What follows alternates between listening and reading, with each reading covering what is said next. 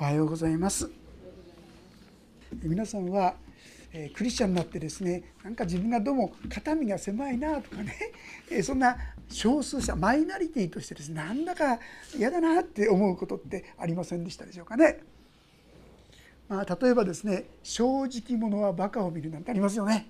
なんかクリスチャンとして生きるとですねお前クリスチャンなんだろ？もっとこうしろよああしろよなんてですね言われちゃう時も時にはですねあるかもしれませんね。なんだかこう神様っていうことがちょっとですね、えー、躊躇するそんなこともあるかもしれません。でもねもし私たちがこの歴史の全てを俯瞰すると言いますと全部をですね見渡すことができるならねたとえちょっとぐらいいろんな嫌なことがあっても苦しみがあったとしてもいやいやこの神と歩むことがどんなに祝福かどんな恵みかそのことがわかるかなと思うんですね。皆さんもですねそれぞれの何十年間のこの人生を振り返ってみてもそうじゃないですか。その時にはこの試練や苦しみに遭ってるその時には何でこんなこと苦しいことやこんな悲しいことが起こるんかって思うんだけども後から考えてみるといやいやあれがあったから今があるんだとかね。なるほど。これはこういうことにつながっていたんだなとかですね。いろんな新しい考え方や見方ができるかと思います。神様は私たちクリスチャンに対してというよりも神を信ずる者に対して実にそれは無駄な道でも弱い道でも足らない道でもない。本当にこれこそ勝利の生き方なんだ。歩みなんだということを教えてくださってるわけですね。今までいろんな国々についてのですね予言がなされてきました。そういう中で24章前回はいわゆる大観難時代と思われますね。大変な苦しみの時が来るよということがずっと前から予言されてたわけですよね。そして本当に本当に悲しいかなそういう滅びが起きる。皆さん私たちはただ知ってるだけじゃなくてそのあそうなんだなそういうことがあるんだなきちんとですね覚悟と言いましょうか備えることが必要かと思うんです。しかしその中で最後に23節ではこうでしたね。月は恥ずかしめを受け太陽も恥を見る。万軍の主がシオンの山エルサレムで王となり栄光がその長老たちの前にあるからである大変な悲惨な状況があったんですがしかし最後にエルサレムに大いなる方が立つんです。誰ですか皆さん？イエス・キリストがそこに立つんですよ皆さん。それはここにありますように太陽の光も月の光ももう光と言えないほどあまりにも栄光に輝いた光り輝くそのものに太陽や月でさえもう光とは言えないほどになってしまう。ものすごいことが起ころうとして。そして神を信ずる者たちはその祝福の中に栄光の中に招き入れられているんだということをしかと知る必要があろうかと思います。もし私たちがこのことをしっかりと受け取る時にこの25章ここには賛美が出てくるんですね。読ませていただきますが25章一節。主よあなたは私の神。私はあなたをあがめ皆を褒めたたえます。イザヤはですね、まあ、神様の道からによって、まあ、予言といいましょうかそういう光景をですねすでに見ているんだと思います。そうしてこのような神様をそれを見る時に神のご支配が起こるんだということを彼は知って神を褒めたたえざるを得なかったとこういうことだと思いますね。皆さんはどうでしょうか？この神を褒めたたえるっていう生活ありますか？正直まして私ですね自分の祈りを振り返ってみた時にある時に気づいたんです。ほとんど神を褒めたたえるって祈りってなかったんです。皆さんいかがでしょう？あれしてくださいこれしてください。あ困っちゃったああだったこうだった。そういうことはあるんですが褒めたたえるというところがねすごく少なかったなって思うんです。でもね褒めたたえるって皆さん私信仰生活の力なんですよ。ネヘミヤ記の8章10節とかに「主を喜ぶことはあなた方の力である」って書いてある。主を褒めたたえる。本当に主を喜び主を褒めたたえる時私たち力がどうして？だってあそうそう神様って素晴らしい方だよね、まあ、ここにもあるのもですねこう書いてありますよね。あなたは遠い国から遠い昔からの不思議なご計画をまことに真実に成し遂げられました。もう創造の初めから神様は一つ一つのことを人間のために成し遂げ約束しそれを一つ一つ実現してくださいました。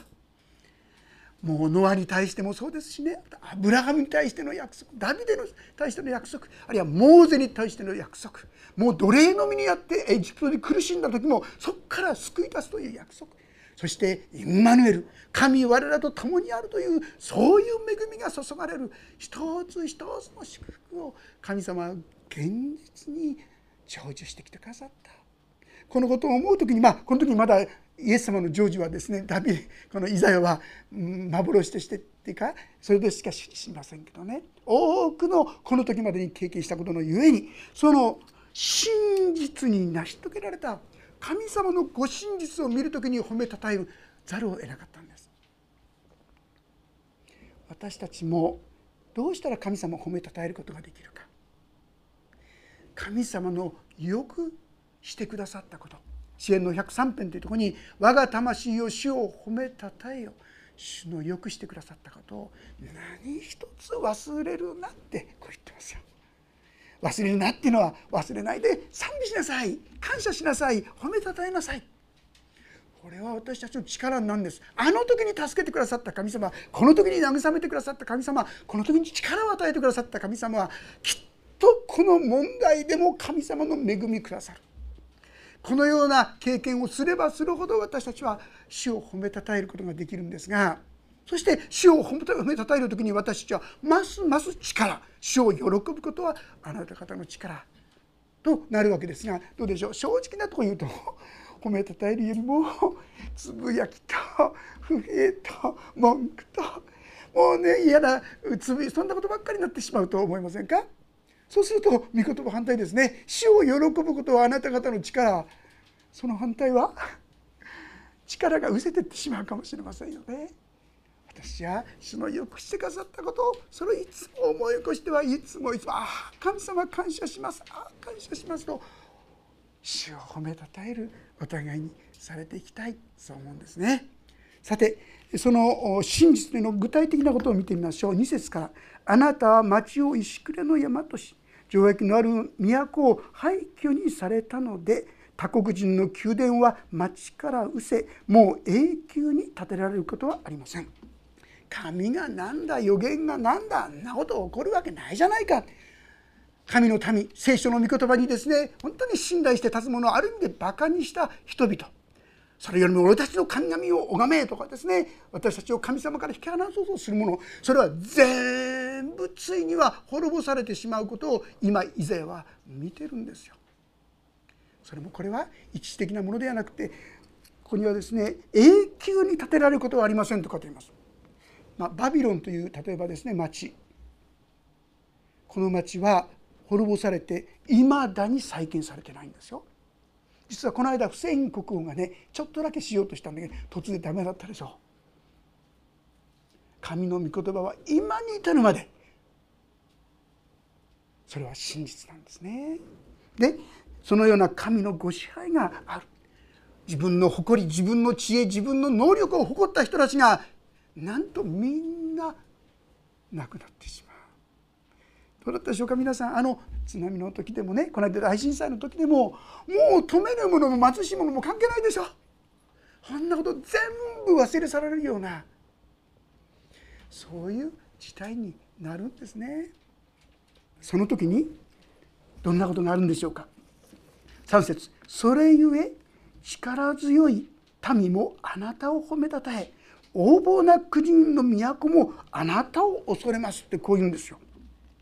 それまではね神なんかなんだって言ってた人たちがこの厳しい試練を通してああ自分たちは間違ってた。自分たちは被造物に過ぎなかったんだ。なんと私は高慢になっていたことか。そして彼らはこの神の前にひれ伏すようになるというこの予言です。まだ実現してないですよね。前にも学んだところでは「クシュ」彼らはですね自分たちは力があるんだ。なんて言ってたけども彼らは後の日にはユダに貢ぎ物を持ってくるってご一緒に読んだんですが覚えてらっしゃいますか？なんとこのような神のご支配がやがて起こる。今私たちはクリスチャンどっちかというと弱い者の集まりでね少数者のようですけども後の日には私たちをなんと人々は羨むと言いましょうか。そういう存在になるんだということもしっかりと知るべきであろうと思います。さあそればかりじゃなくてこの神様はどんな方なのか。4節。あなたは弱っている者の砦貧しい者の苦しみの時の砦。嵐の時の酒どころ。暑さを避ける影となられました。横暴な者たちの息は風に吹きつける嵐のようです。皆さんこのような困難や苦しみの中で神様がどんな方であったかを描写しているんですね。神様は実に弱っているものの砦この言葉をですね覚えただけでも皆さんだいぶ力が出てくると思いますよ。苦しい時弱った時あそうか僕の私の砦になってくださる方なんだってしっかり受け取ると立ち上がる力が出てくるんです皆さん。これが私たちの神の真実な姿です。このギリギリのところに至ってなおいざやこのことを伝えるわけですよね。あなたは弱っている者の砦貧しい者の苦しみの時の砦嵐の時の酒どころ暑さを避ける影となられました実はですねマタイ伝マタイの福音書の5章というところに三条の説教という有名なイエス様のお話があるんでその中に出てくる最初の言葉が何かって言いますとね心の貧しき者は幸いなりっていう覚えてる聞いたことがあるんじゃないでしょうか。でもよく考えるとええ、って思いませんか？心が豊かなものは幸いなんじゃないですか。何でも私はできるという自信に満ちた喜びに満ちた希望に満ちたその人は幸いですって言うなら話は分かりやすいですよね。一体心の貧しき者は幸いなりどういう意味でしょうか？それは弱くならないと私たちは神様に頼ろうとしないんですよね。自分には能力がある力があると思ってるうちは神様と共に歩もうというよりも自分の生きたいところを生きてやりたいことをやりたいってこうなっちゃうんですよ。でも本当に自分が弱い貧しい足らないものだと思うなら「主よ助けてください」と素直に申し上げられますよね。その時に神の恵みの技がそこに注がれる私に必要なのは自分の弱さ自分が弱いということを知ることなんですね。神はあなたが弱っているものの鳥で忘れないでください。弱った時にこそこの神を呼んでくださったらと思います。貧しいもの。自分は本当に貧しいものだ。幸いです。その人には神様ご自身が砦となってくださる。嵐の時の酒どころ。暑さを避けるあのじりじりと暑いその時の影となられました。横暴な者たちの息は壁に吹きつける嵐のようですって。意味わからないでしょ？ね 横暴な者がですね息を吹きつける壁に吹きつけたらどうどうなると思います？ふーってやればですね風が自分の方に来ること分かりますよね。嵐が来ればうわーっと自分の方に来ちゃいますよ。そういう意味ですよ。もう嵐き者がいろんなことをやったとしても神様はそれをその人の自身に返してくださるこれが私たちの神様なんだということですね。砂漠の比例のようにあるいはあなたは他国人の騒ぎを抑えられます。暑さが濃い雲の陰で静まるように横暴な者たちの歌は沈められます。どんなに暑くてもですね風あの雲がバーッと出てきたら暑くなくなっちゃうでしょ。どうやってこの暑さを守るんだなんて雲が来てたら簡単に静まっちゃうんですよ。そのように横暴な者たちの歌は沈められる。何が神だ何を信仰だなんてバカにしている者たちのひどい言葉や罵声やですね行動そういったものを神ご自身が沈めてくださる。今は私たちの方が弱い。今は私の方が惨めに感じるかもしれませんが後の日にはとんでもない祝福と恵みが私たちのうちに注がれるんだってことを忘れないでいただきたい。そう思います。さて6節からは新しい状況に入りますが6節。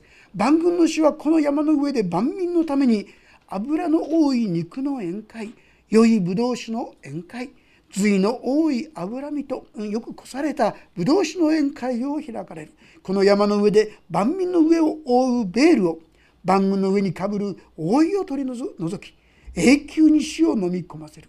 神である死は全ての顔から涙を拭い取り全地の上からご自分の民の地辱を取り去られる。主がそう語られたのだ。こう書いてありますね。まあ、この宴会というのは後の日千年王国。今のこのですね地上困難をきたす。この地上がついには滅びる。終わりの日と言いますが、まあ、私たち的に言いますとこれは地球が新しくなる日ですよ。神の御国にふさわしいいわゆる千年王国になるその時になんと大いなるお祝いと言いましょうか。食べ物や飲み物やいろんなものがものすごい盛大な勢いでで私たちはそこに連なるものとなるっていうんです皆さん。これがイザヤを通して私たちに語っていることであります。さあそこでなされることが4つ書いてありますよ。よく見てみましょう。まずはこの山の上で万民の上を覆うベールを万軍の上にかぶさる覆いを取り除きと書かれます。この覆いって何のことだか分かりますか？旧約をよく読んでる方あもしかしたらと。これはモーゼがモーゼが山の上に登って40日40夜断食してそうして神様から契約の箱を頂いて降りてきた時に彼の肌からは光が放たれていたって書いてあるんですよね。で人々はもうその輝きの上に見ることができなくなっちゃったってこういうんですよ。さあその時のことコリントの手紙ちょっと開けてみましょうか。コリントの手紙の3章第2コリントです。第2コリントの3章の7節から読ませていただきます。7節と12節以降をちょっと読ませていただきます。第2コリント3章7節ちょっと読ませていただきます。開けにくかったら聞いてくださっても大丈夫ですので第2コリント3章7節を読みします。石の上に刻まれた文字による死に仕える務めさえ栄光を帯びたものでありイスラエルの子らはモーゼの顔にあった消え去る栄光のためにモーゼの顔を見つめることができないほどで,、えー、でした。そうであれば、まあ、ちょっと先読んじゃいます。御霊による使える務めはもっと栄光を帯びたものになるならないでしょうかとあります。それ12節このような望みを抱いているので私たちは極めて大胆に振る舞います。モーゼのようなことはしません。彼は消え去る者の最後をイスラエルの子らに見せないように自分の顔に覆いをかけました。しかしイスラエルの子らの理解は鈍くなりました。今日に至るまで古い契約が朗読される時には同じ覆いがかけられたままで取り除けられていません。それはキリストによって取り除かれるものだからです。確かに今日までモーゼの書が朗読される時はいつも彼らの心には覆いがかかっていますしかし人が主に立ち返るならいつでもその覆いは除かれます主は御霊ですそして主の御霊のおられるところには自由があります私たちは皆覆いを取り除かれて鏡のように主の栄光を映しつつ栄光から栄光へと主と同じ形に姿を変えられていきます。これはまさに御霊なる主の働きによるのです。モーゼが語る時にですね皆がカバーベールをかけました、まあ、それゆえに正直言いますと神の言葉がですね正しくもはや伝わらない。私たちもですね御言葉読んでどうでしょうか？なんかちっともわからないって思う時ありませんか？ある意味でねベールがかかっちゃってるんですよね。まあ、例えばの話聖書の言葉っていうのは神の愛という観点から読めなければ全然意味が通じないところがいくらでもありますよね。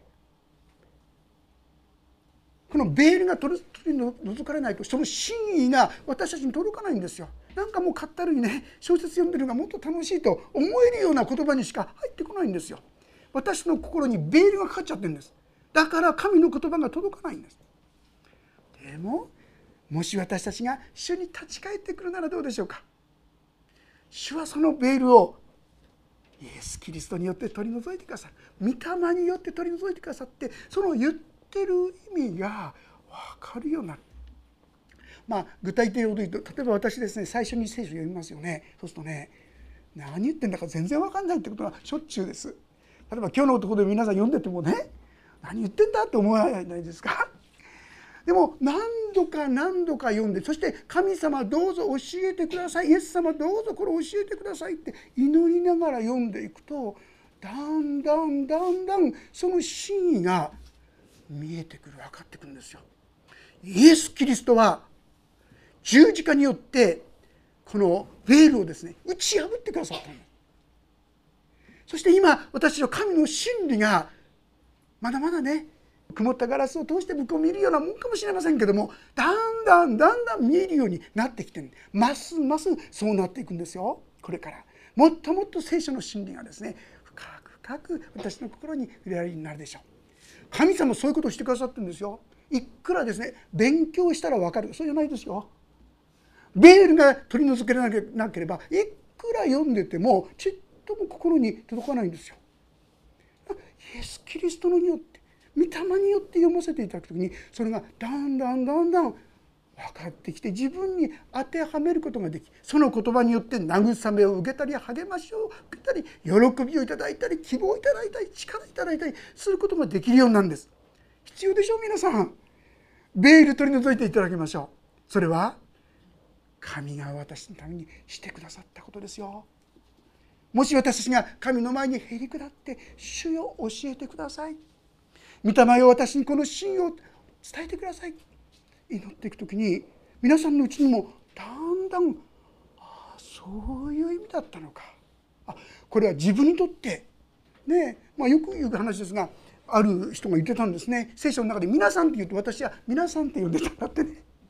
で私はって言うとイエス様のことでどこにも自分が入んなかったって言うんですね。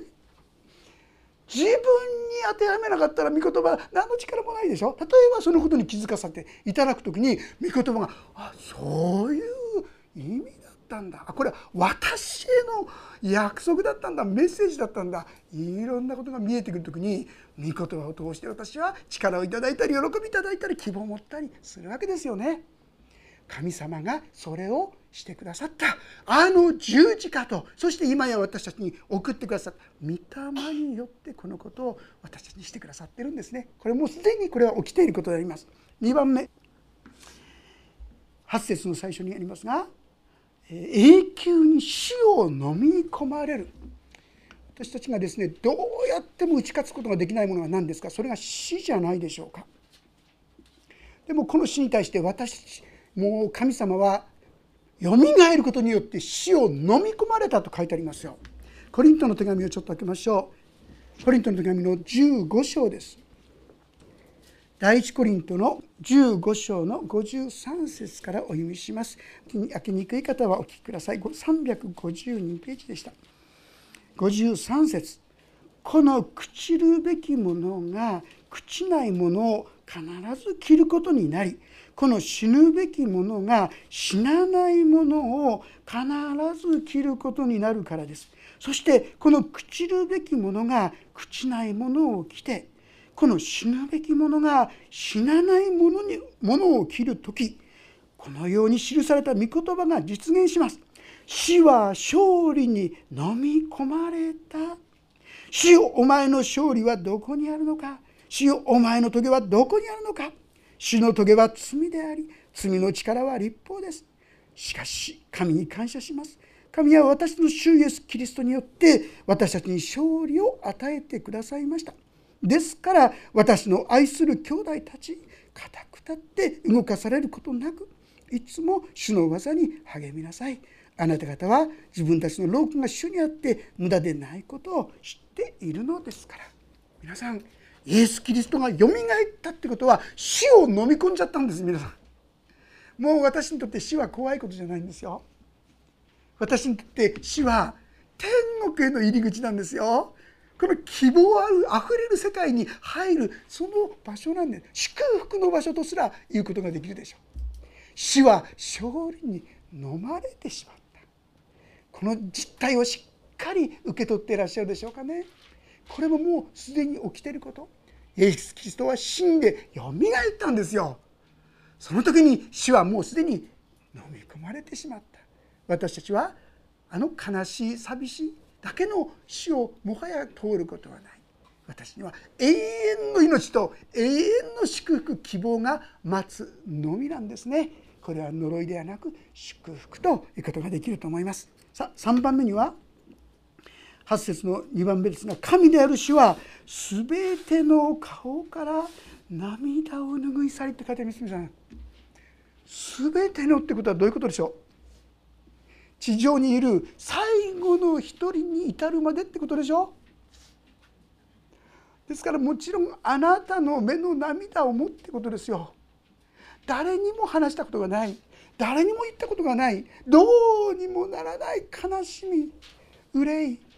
その涙を神様は知ってらっしゃるんですよ。ひっそりと見られずに流した涙をイエス様は知ってらっしゃるんですよ。そうしてそれを全部拭い取ってくださる。なんと幸いなことでしょうか皆さん。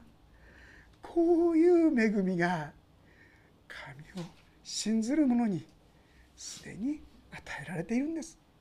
ス様だけはあなたのその悲しみ苦しみ憂いを本当の意味で知っててくださることそしてそのとこに慰めを与えてくださることをどうか忘れないでいただきたいと思います。最後に全地の上からご自分の民の地辱を取り除かれるとまで書いてありますよ皆さん。皆さんがですねどうもこれだけは隠しておきたいと思ってることはありませんか？自分の恥。ねあんなことなければよかった。ごまかしておきたい。隠しておきたい。なんとそれを拭い取ってください。もうあなたにはそれはつきまとわないんですよ。そこから完璧に解放された。そういう命が人生があなたのもの。すごいじゃないですか皆さん。こういう恵み。それがイエス・キリストがあの十字架にかかって私のために勝ち取ってくださって今や私たちに与えんとしてくださっているこの恵みなんですね。だからこそ人々は言います。5節9節。その日人は言う見よこの方こそ待ち望んでいた私たちの神。私たちを救ってくださるこの方こそ私たちが待ち望んでいた主。その見救いを楽しみ喜ぼう。皆さんどうですか？このことが分かるならそうだそうだ。私もこの方にやって喜ぶぞ。たとえ今一時的には困難や苦しみがあったとしても神はついに私たちに完璧な勝利をもたらしてくれ。る私はこの道を歩もう。私を何とかして神様から引き離そうとする。その誘惑の手婚姻の手はサタンから日々やってくるでしょう。でもそこに負けない負けないで私はこの神と共に歩む。この道を共に選び取らせていただきたいものですね。さあところが10節からガラッとですね雰囲気が変わります。読ませて主の手がこの山にとどまる時モアブはそこで踏みつけられる、えー、藁が汚水の中で踏みつけられるように泳ぐ者が人が泳ごうとして手を伸ばすようにモアブはその中で手を伸ばすしかし主はその手の巧みさもその高ぶりも低くされるお前の要塞そそり立つ城壁を主は引き倒して低くし地に投げつけて塵にまでされる。このモアブというのはすでに15章16章でご一緒に学んできたんですが覚えてますか？モアブの高慢は悪いことだ。彼らは自分に力を持ってると思ったんですよね。あんないちいちイスラエルの神にどうのこうのする必要ない。俺たちだけで俺たちの力で成し遂げられる。だから神様により頼むなんて必要ないそういう高慢が高ぶりがいつもこのモアブにあったようですね。神はそのモアブでも何とかして引き返すように彼らが救われるように願っていることがあの15章16節に書の中に書いてあったんですけども実はですね世の終わりイエス様が来られる時にどういうことが起こるか大観難があった時に聖書の中には山に逃げなさいって書いてありますよね。その時に逃げる場所がおそらくおそらくこれはねモアブの地のボツラという場所であろうと思われますね。人々はそこら辺に逃げていく。そしてついにその時にその場所で彼らはイスラエルの民はああイエス様こそ救い主だったんだ皆さんまだイスラエルの方の多くの方はイエス様が救い主だって知らないってことをご存知ですよね。キリストはまだ来てないんですユダヤ人にとっては来てないと思ってるんです。でもその時にあイエス様が救い主だったんだって彼らは感動するんですがその時でもモアブは彼らを神を求めないってことが記されてるんですよ。自分に自信があるんですね。先ほど弱い者神様は貧しい者苦しむ時の砦あるいは弱っている者の砦と言いましたけどもモアブはそんなもん必要ないって言っちゃうんですよ。自分にそれだけの力がある。神様により頼むなんて弱い者のやることだ。俺はもっと違う強い生き方をするんだ。そんなところでしょうかね。私たち気をつけなきゃ日本人はですね昔から勤勉で有名ですよね。それいいことですけどもしかしそれはもしかして神に頼らないというそういう性質を帯びているとならちょっとこれは困ったものですね。自分の弱さを知りそして神により頼む者にこそ神はこの大いなる祝福を注ぐんとしてくださっているんですよ。ああなんと私は惨めななんと哀れななんと弱いものでしょうか。神様助けてください。自分ではすることができない。助けてください。素直に正直にこの神により頼むもの自分の知恵や力やですね能力やそういったものに目を留めてしまう。これがですねこの藁を何ですかこの泳いでもどうのこうのとかっていうのはそういう意味のようですね。泳ごうとして手を伸ばすようにモアブはその中で手を伸ばすなんて書いて一生懸命努力するんです。努力するんだけどもちっとも何ともならない。彼らは残念ながら神の恵みがすぐそばにあるのにそれを見ていながらその恵みに預かることができない。いかがでしょうか？私たちももし心が高ぶっているならばこの神の恵みにすがるその生き方からに進むことをよしとしない。もっと自分の力で頑張りで成し遂げるそんな生き方になってしまう危険があるのではないかと思います。幸いなことよ。その主が咎をお認めにならない人。また弱さを覚える人。神様はそんなもののすぐ隣に来ていつでも助けようとしてくださいこのような神の恵みを知ったらですねいかがでしょう皆さん。やっぱり一緒に神様を褒めたたえようってなるんじゃないですか。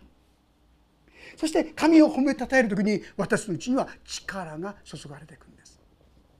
自分にあれもないこれもないこうなってないああなってない悪いところばっかり見つけてただつぶやきと不平と文句ばっかり言ってる私たちですよね。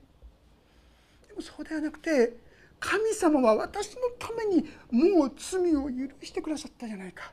求めようさらば与えられんと言ってくださったじゃないか。恐れるな私はあなたと共にいると言ってくださったじゃないか。糸近き助けとも言ってくれたじゃないか。私たちは神様の御声にもっと耳を傾けてこの神と共に歩む決意をさらに新たにしていきたいと思います。そして主の慰めをもっともっと知ってもっともっと神を褒めたたえることができるお互い。まあ私もですねああ本当に神を褒めたたえることがなかったなと気づかされてそしてそれからちょっとずつ入れるようになりましたね。それは信仰生活祈りにおいても力になってきますね。どうぞ共に神をも褒めたたえていくものになりたいと思います。お祈りをいたします。神様計り知れないあなたの見てそれは私に分かりません。なんでなんでなんでそれしか言葉が出てこないほどであります。でも主よあなたの演題は偉大で大きすぎて私たちが考えることができないほどです。主よ過去を顧みるならあのことも確かにこのことも確かにと多くのことで神様あなたは答えてくださっていますのに。あるいは慰めや励ましや力をくださっていますのに。すぐに忘れて神様は助けてくれない何もしてくれないとすぐに叫んでしまう。私たちをお許しください。主よ主のよくしてくださったことを何一つ忘れるな。どうか思い起こさせてください。そして感謝するものにしてください。主よイザヤと共にあなたを褒めたたえることができるもの。そして主のうちにあるこの慰めの砦。主を悲しむ者を癒すその砦を。あるいは目の涙をすっかり拭い取ってくださって死さえも飲み込んでくださるこの神の偉大な恵みになおなお目を開かせてくださるようにお願いします。祝福がこの祝福が豊かに注がれますように。これの御言葉がいつもお一人お人のうちにありその御言葉によってなお生き励まされていくお一人お一人とさせてくださるようにお願いします。御手に委ねます。主イエスキリストの皆によって祈ります。アーメン。もうしばらくそれぞれに音の祈りをお伝えください。